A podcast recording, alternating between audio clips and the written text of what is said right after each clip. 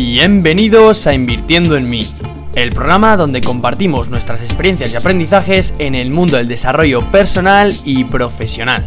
En el episodio de hoy os traemos a Isa San José para hablar sobre unos temas que aprendemos desde pequeños pero no sabemos realmente el poder que tienen. Y es que Isa es escritora y tendremos la suerte de hablar con ella justo antes del lanzamiento de su libro Las Crónicas de Cáliz Esencia.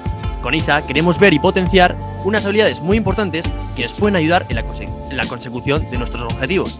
Así que Isa, bienvenida y muchas gracias eh, por estar aquí con nosotros este ratito. Gracias Ramón y gracias por invitarme a vuestro podcast. Muy buenas Isa. Estoy encantado de que estés aquí. Bueno, ya para los que no sepan, eh, con Isa también tengo otro proyecto, eh, o sea, nos conocemos de otro proyecto y estamos muy, muy contentos pero me, me, interesaba traerte también a este programa porque eh, veo que tienes una gran conexión con una, con una, pues, una habilidad, una capacidad que nos ayuda muchísimo y que, que, vamos, es para mí la fuente de que, que de que la civilización haya crecido, que es la lectura y la escritura. Coméntanos, porque esto nos interesaría. Cuando eras más pequeña, ¿ya tenías intención de ser escritora o cuándo nació esto? Nació por la lectura, es en tal. Yo era muy fan de mi, de mi abuela, de mi yaya, y ella leía un montón, es en tal, se podía leer un libro así de gordo en una tarde. Y me comió como el gusanillo de la lectura. Empecé con libros también infantiles y empecé a eso. Y como siempre ella le encantaba leer en sus cumpleaños lo que solía hacer era cuentos infantiles y yo misma pues les ponía la cartulina y se lo regalaba. Y así es como nació un poco también mi gusto por la escritura, pero lo primero fue la lectura y después por querer hacer ese regalo a mi abuela pues nació el de la escritura que se, convirtió en un hobby mm, para mí desde hace muchos años y nunca lo consideré mm, como para ser escritora, aunque sí que me gustaba la idea de también escribir un libro ya de mayor y publicarlo.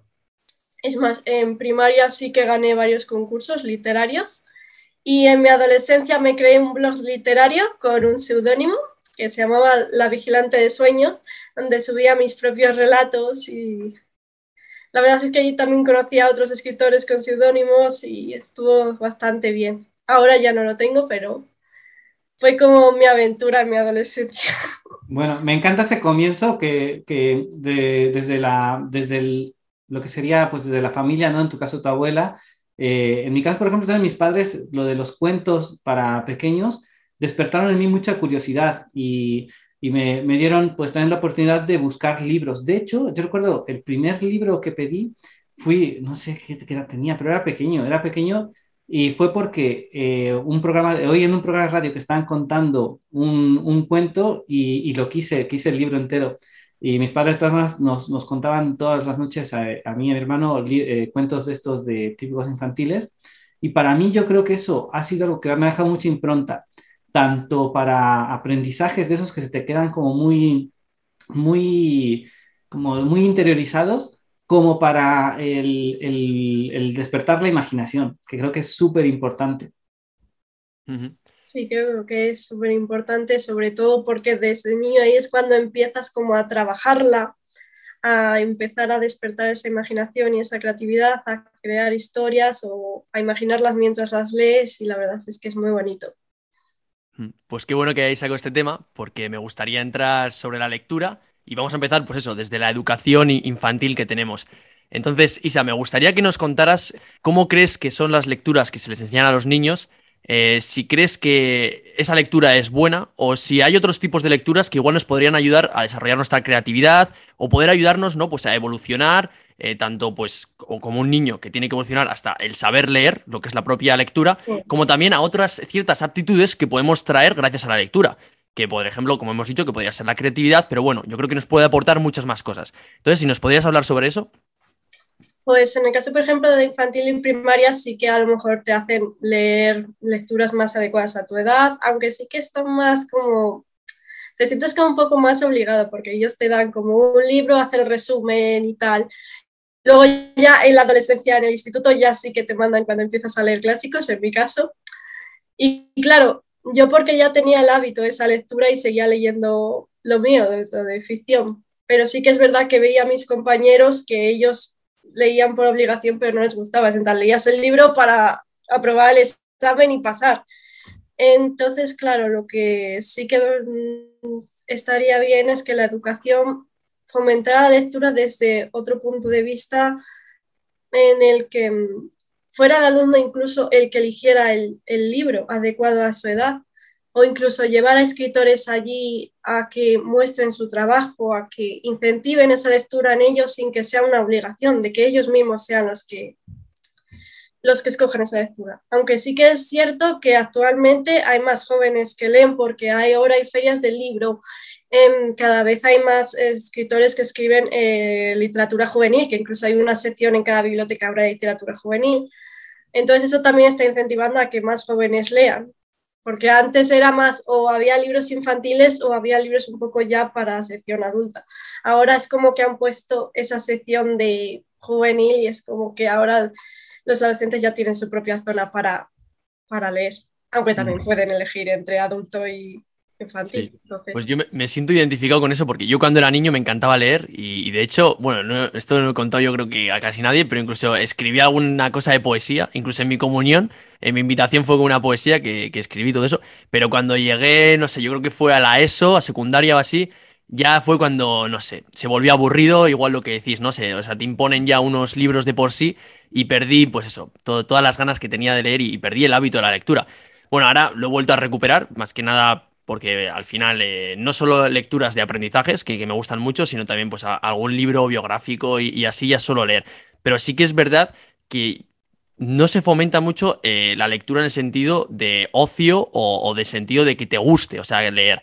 Eh, porque yo por lo menos ahí me sentí un poco abandonado. Y igual con la escritura. O sea, yo no veo que se fomente mucho el ser escritor. Sí, bueno, con lo que comentáis, por ejemplo, a mí me pasó algo muy similar, es que extremadamente similar y habla muy mal de, de, pues de, lo, de cómo en lugar de fomentar el hábito de lectura, eh, muchas, algunas asignaturas, sobre todo lo que estuvo en la ESO, eh, hablando de literatura específicamente, eh, te, te, hacen el efecto contrario, literal. Yo, fíjate, porque a mí me tocó justo el momento en que llegué aquí a Vitoria eh, a vivir y eh, como ya en, es que vivía en la Ciudad de México, no era tan fácil que me, me moviera por la ciudad solo, pero aquí sí, en Vitoria. Y encontré el centro cívico que tenía la biblioteca, con su, tenía una sección juvenil, y yo empecé a ir todas las tardes y me bebí toda la, la, sección juvenil, me la, me la, acabé de principio a fin, me, leía libros ahí y luego los sacaba, ya me conocía el de la biblioteca, y, y me leía muchos, o sea, pero varios libros a la semana de cuando nos daban, por ejemplo, para lectura, yo recuerdo que antes de eso sí que nos daban como, tenían una pequeña biblioteca allí en la, en, el, en la clase y podías coger uno de los libros y podías elegir, lo cual estaba bien. Inmediatamente fue la ESO y había unas lecturas obligatorias que, en primer lugar, o sea, las, las que están en el listado me parecen unas elecciones muy malas, tanto por edad como por, por temática, porque son eran específicamente pues que de, autores eh, eh, locales o, o, autores más bien nacionales, cosas así, pero la verdad es de que las temáticas a mí me parecían que no eran lo que a mí me gustaría.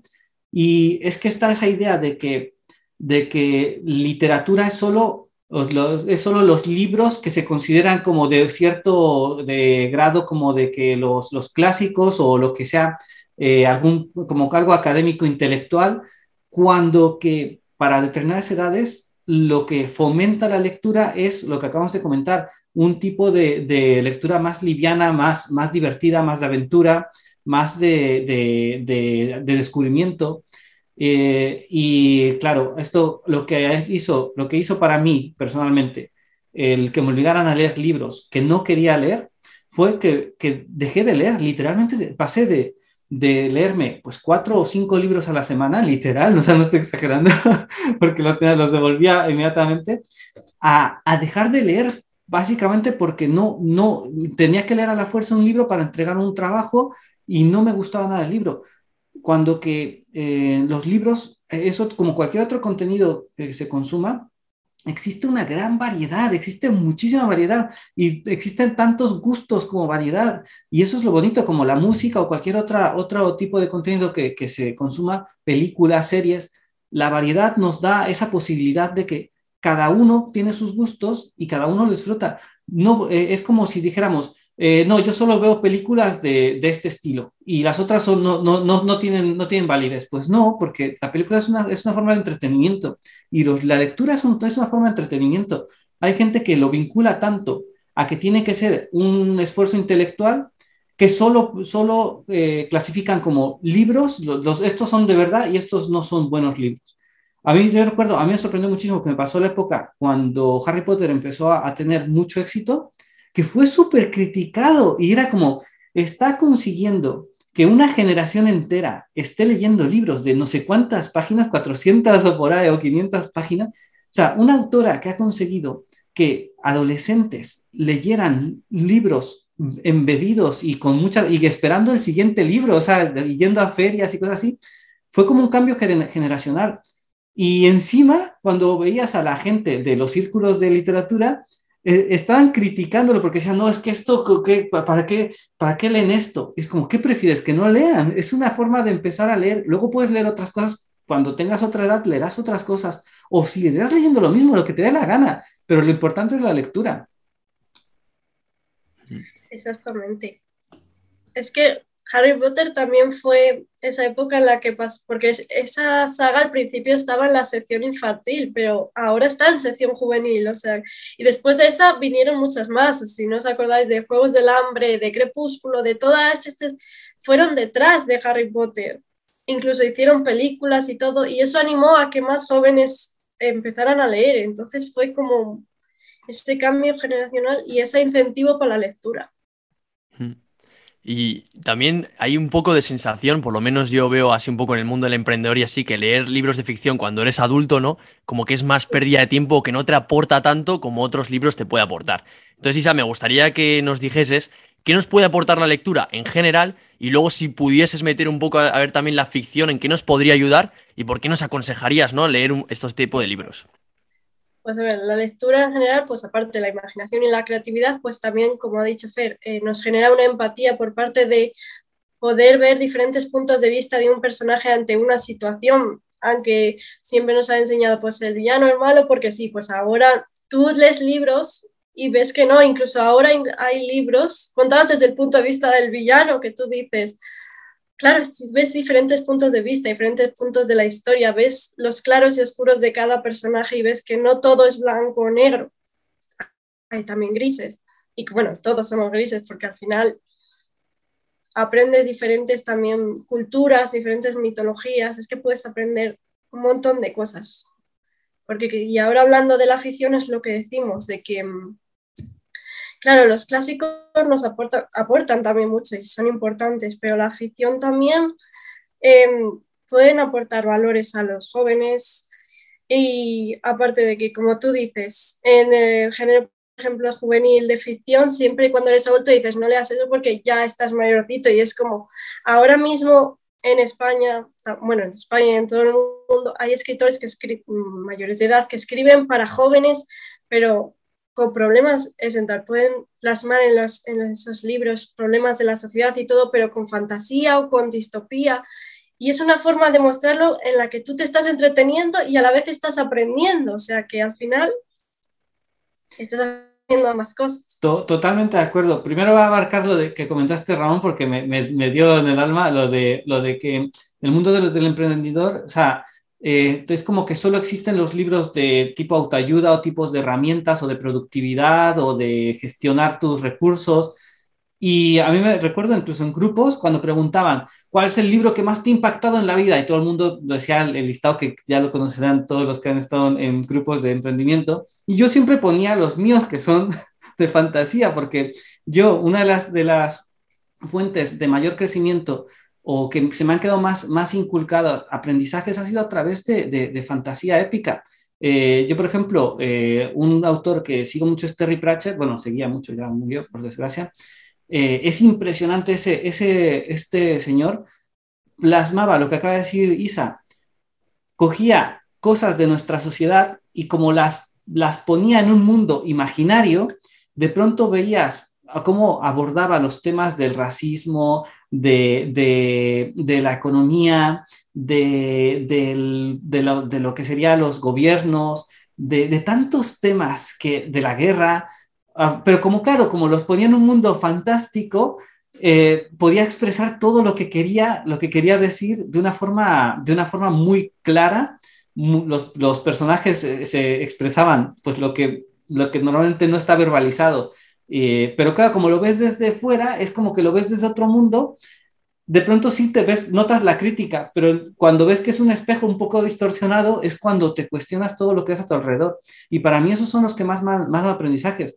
De hecho, eh, cuando ponía lo de, lo de esos, cuando ponía libros yo de, de fantasía, me gustaba muchísimo, me hacía mucha gracia, mejor dicho, que de pronto mucha gente empezaba a poner libros de fantasía también y me di cuenta de que la mayoría de sus libros favoritos son de fantasía, pero como has dicho tú, no se atreven a mencionarlo porque parece como que es como, no, no, no son libros de verdad, no son, son más como una, como un guilty pressure, como, o sea, un, eh, como un yo qué sé, un placer de esos el que te sientes más culpable porque como que estás perdiendo el tiempo, como has mencionado tú.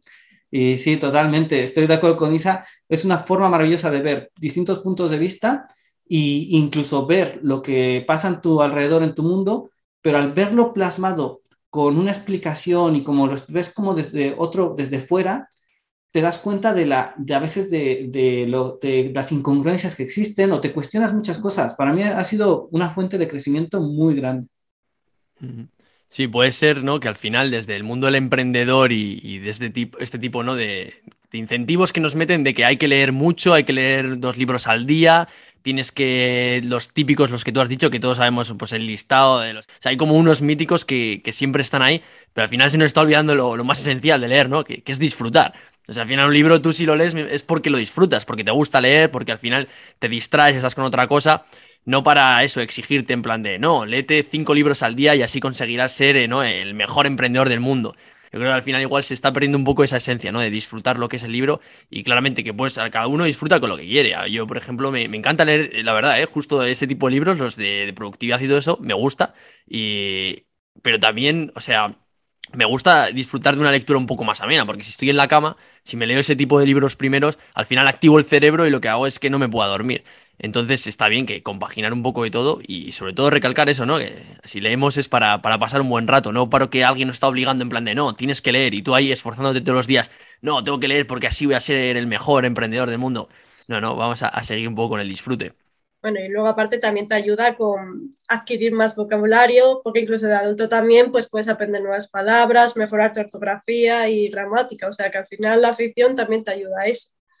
Sí, totalmente. No, y es verdad, y luego, bueno, eh, también con las películas, o sea, yo la verdad que lectura así de ficción, sí que me leí Harry Potter, la verdad que yo, mis padres me compraban siempre que salía ahí, eh, los primeros me, solía leer, pero sí que es verdad que perdí bastante eh, la lectura de ficción, y eso que, me gustaba de pequeño, ¿eh?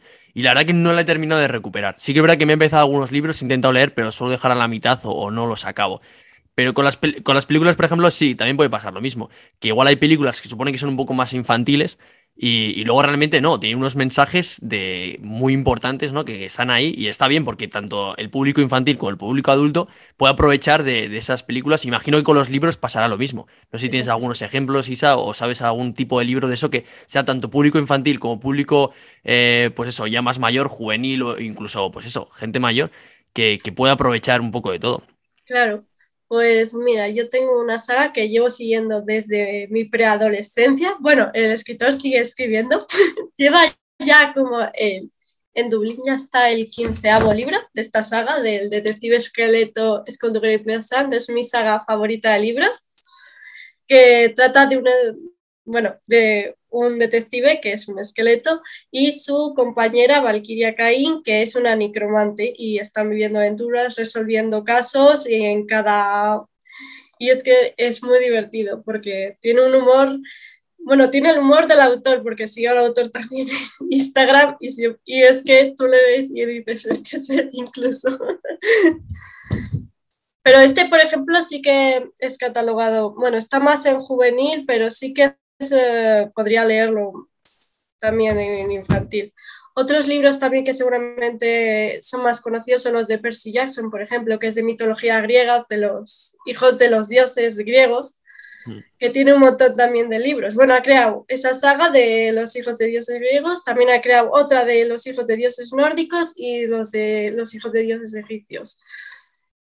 Y ha creado y eso sí que está mucho en la sección infantil más que en juvenil, pero a mí también me encantan, o sea que...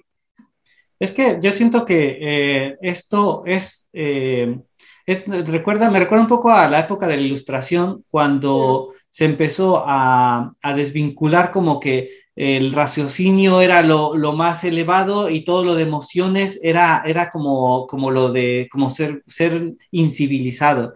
Y entonces se empezó a poner todo de que esto, solo lo que sea de ciencia, solo por eso incluso expresarse solo de forma académica y de forma con un lenguaje muy, muy complejo era como ser superior y el que hablaba de emociones o de sentimientos era algo inferior, que yo creo que se sigue arrastrando. De momento todavía se mantiene mucho esto de que expresar tus sentimientos emociones es, un, es una forma de debilidad, es una forma de, mostrarte inferior.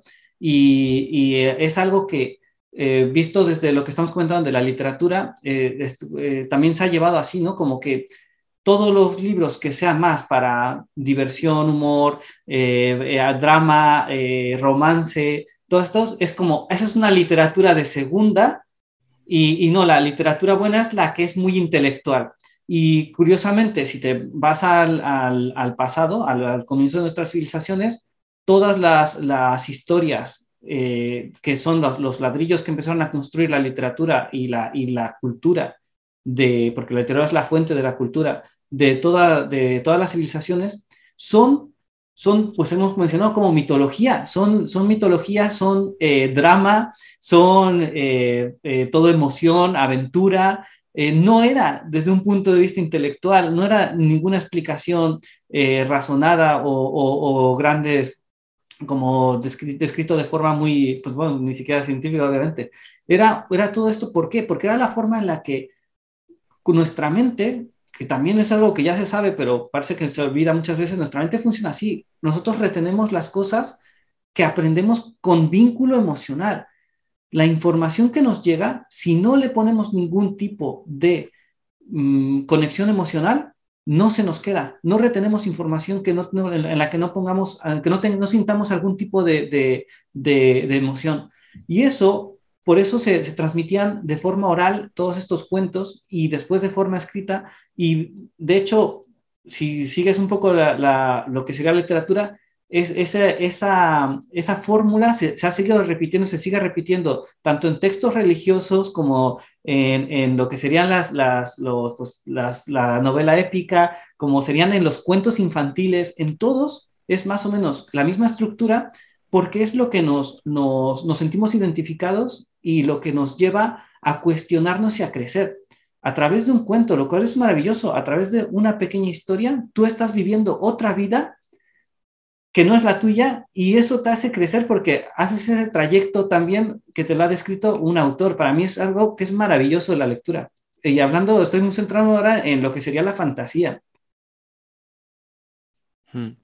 No, es verdad, y al final, o sea, si tú ves a los grandes comunicadores eh, y así, siempre recurren, recurren a historias o, como, sí, historietas, fábulas, que nos ayudan a comprender mucho mejor, ¿no? Ese, ese, como objetivo, ese... Joder, me sale. El conocimiento, porque a veces te pueden explicar algo muy largo, pero si te lo terminan eh, con una pequeña parábola, con una pequeña metáfora, se te hmm. queda, 100% se te queda. Hmm. No, y al final eso, nosotros nos acordamos más de lo que nos impacta. O sea, igual te pueden contar eh, todos los datos y muy bien, muy bien, pero luego igual te lo cuentan en modo historia y justo ahí, ostras, ahí se me ha quedado. Y, sí que es verdad que es curioso que es una cosa que se va haciendo toda la vida. O sea, al final, antes iba primero de boca a boca y luego, como te dices, Fer, cuando ya se empezó a, poder escribir y, tal, se fue pasando y, y las fábulas y todo eso son cosas que, que, seguimos teniendo, o sea, que han perpetuado desde hace un montón, un montón de años. vale, pues sí. No, si queréis, eh, por ir terminando ya el, tema de la lectura, no sé, Isa, si nos quieres aportar un poco más, pues para animar a la audiencia a leer, a, coger algún libro de fantasía, te dejamos ahí. Yo les recomendaría ahora, por ejemplo, en YouTube, en Instagram o incluso en, en blogs, hay blogs literarios, cuentas de Instagram, que hay gente que se dedica a hacer reseñas de la lectura o animar a gente a cómo empezar a leer cierto tipo de género, hay gente que tiene clubs de lecturas en los que lees en conjunto con otras personas y empezáis a fangirlear ahí, porque estaba en varios y es como que es bonito vivir el, libro leyéndolo tú sola, pero vivirlo en conjunto también es una sensación muy bonita, porque dices, ah, ¿qué has opinado tú de esto? Porque ves cómo cada persona lo ve de diferente manera, a lo mejor tú captas un mensaje de la historia, pero otra persona lo ha captado otro, y es como que te llevas todos los mensajes de lo que, aprendí, de lo que ha aprendido cada uno del libro, de si has llorado en esta escena, si has sufrido con este personaje, si casi tiras el libro por la ventana, ves que lo que decíamos antes, ¿no? Cada uno al final se refleja igual más con uno de los caracteres de los personajes que otros, claro. Entonces, yo les recomendaría eso, que si quieres empezar a leer algún tipo de género y no sabes, pues puedes empezar por ahí, a lo mejor eh, unirte a estos clubes de lecturas que son online, a cuentas de YouTube y tal que leen, porque ahora sí que hay bastante de eso. Antes, por ejemplo, en mi adolescencia no, pero ahora sí, y ahora aprovechar eso es muy bonito. Qué bueno. Totalmente. Desde luego, yo creo que esto es indudable. Todos sabemos de que la lectura es una es algo que nos ayuda en, en todo sentido. Da igual que estés leyendo, porque había críticas incluso para luego cuando salía lo que has mencionado, Crepúsculo o lo de 50 sombras de Grey, hay gente que dice, eso no es, eso no es literatura. Si a alguien le gusta, significa que sí, o sea, quiere decir que algo, algo está haciendo bien se han vendido tantos libros, algo están haciendo bien. Está, lo que pasa es que quizás a algunas personas no les gusta admitir que exista esa, esa, pues, eh, ese placer por leer este, eh, este tipo de emociones o este tipo de, de, yo qué sé, como lo quieras llamar, de drama, porque de nuevo, volvemos a lo esto, lo de el teatro griego y todo esto, eh, es porque todos tenemos una necesidad de drama. De hecho, ¿por qué vemos películas? ¿Por qué vemos series? Tú no verías una serie de una persona, de una familia a la que le va bien las cosas y están todos contentos, te aburrirías al primer episodio. ¿Qué, es lo que estamos buscando siempre que estamos viendo una película o un libro en los que estamos ahora mencionando? Estamos buscando drama porque tenemos esa necesidad y no tenemos que sentirnos mal. Es una necesidad de, búsqueda de, sorpresas, de cambios, de movimiento, eh, de emociones, de emociones fuertes. Por eso eh, cuando veo gente que critica esto, siento que más bien son, sienten esa, ese, eso que no se acepta una parte de ellos porque es una parte humana y que, que así como otras eh, eh, las, las, podemos fomentar, esta también le podemos sacar mucho provecho porque otro, otra ventaja que te da la literatura, como hemos dicho, pues aprender para conocerte a ti mismo, conocer a los demás, conocer el, cómo funciona la sociedad, porque, por ejemplo, pasa mucho esto de que eh, tú estás en tu vida rutinaria y no te cuestionas nada porque no tienes nada de compararlo. Pero si lees de pronto un libro sobre una sociedad de otra época, de otro lugar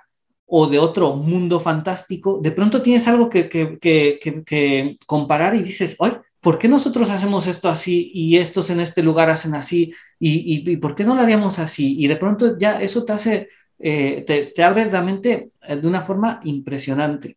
Yo siento que la lectura es algo súper recomendable y que eh, no se trata de leer determinados libros, sino que se trata de encontrar qué libros te gustan y seguir fomentando esa, esa, esa actividad porque te va a llevar a que luego busques otros libros también y, y sobre todo crezcas, sobre todo crecer.